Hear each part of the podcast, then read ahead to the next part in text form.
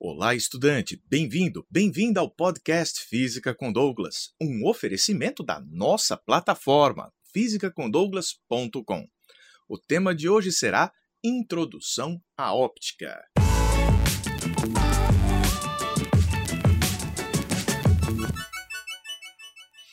A óptica trata da parte da física responsável pelo estudo da luz. Contudo, há o costume de se fazer a subdivisão óptica física, que estuda a natureza da luz, e óptica geométrica, que estuda como a luz se propaga de um ponto ao outro do universo, do espaço. Vamos então à pergunta inicial: o que é luz? Para a óptica física, a luz é um fenômeno dual, onda eletromagnética e partícula, o fóton. Mas o que isso vai significar para nós? Agora, ondas são propagação de energia. Logo, a luz transporta energia. E você me pergunta como isso acontece? Vou precisar da sua imaginação.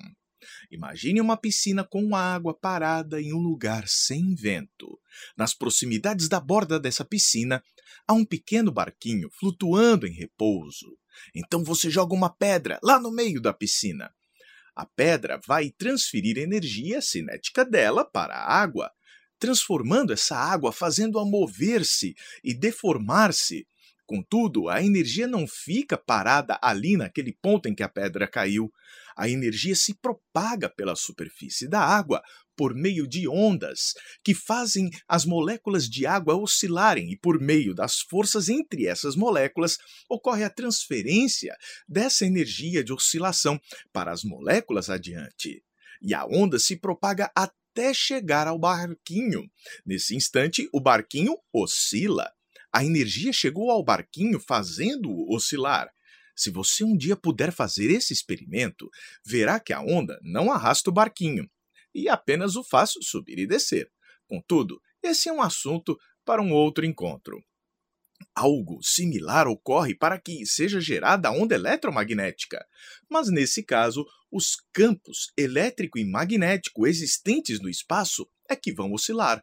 Essas oscilações vão se propagando pelo espaço como ondas. E como chacoalhar esses campos? Chacoalhando aquilo que os gera, as cargas elétricas. É assim que se produz a energia luminosa, chacoalhando elétrons e, para isso, transformando outros tipos de energia em energia de onda eletromagnética.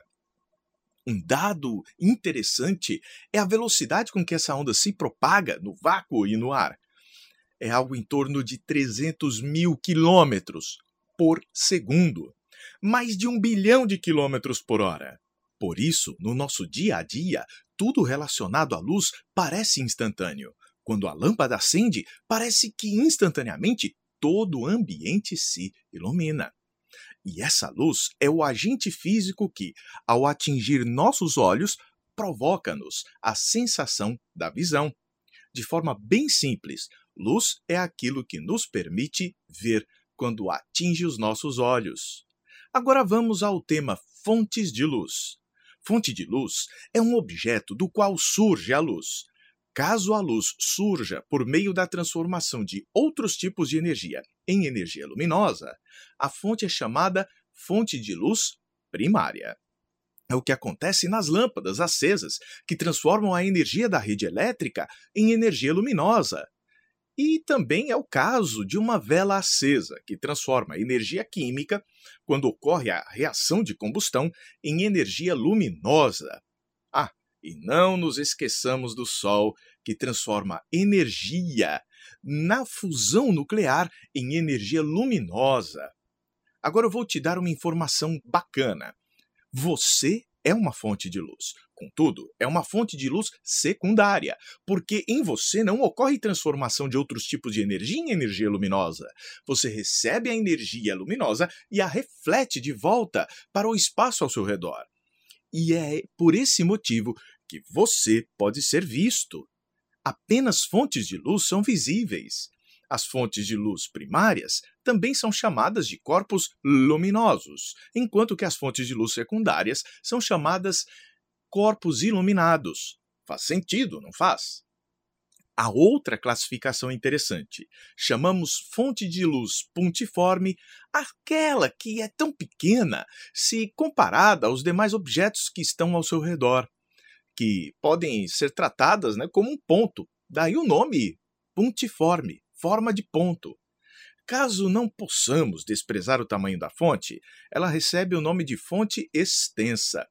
Aqui é interessante observar que é uma classificação relativa. Vamos a um caso.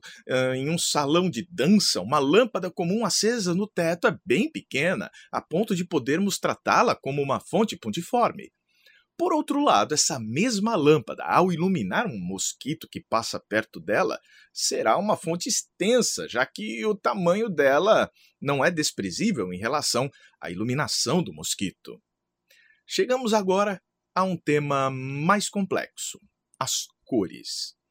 Cor é uma sensação humana e, por isso, está relacionada a aspectos fisiológicos.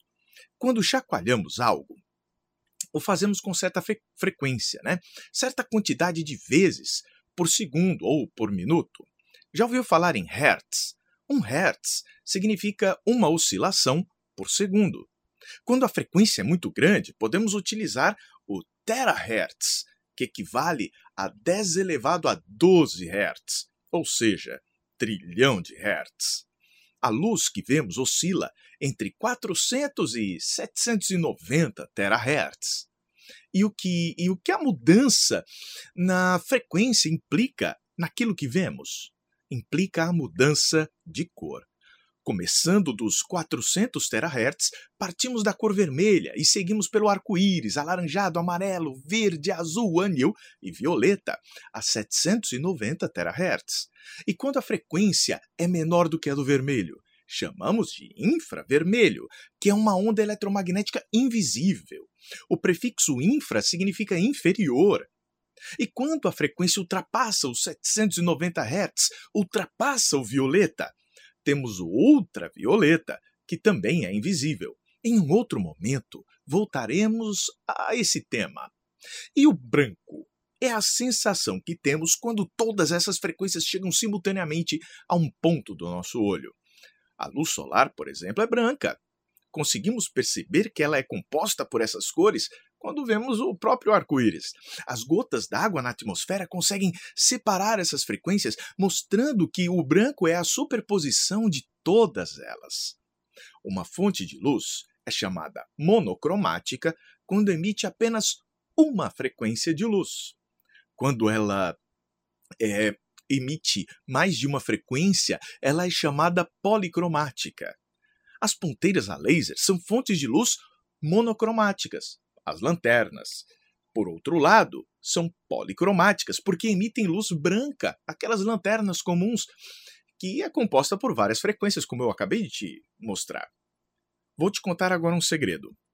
Existe a luz amarela monocromática de uma única frequência de vibração, mas também podemos enganar nossos olhos por meio de uma luz policromática amarela. Como assim? Juntando a monocromática verde com a monocromática vermelha, enganamos nossos olhos e conseguimos fazê-lo enxergar o amarelo policromático. TVs, monitores e celulares emitem apenas três cores: vermelho, verde e azul e por meio da combinação delas te faz ter a sensação de enxergar todas as outras cores.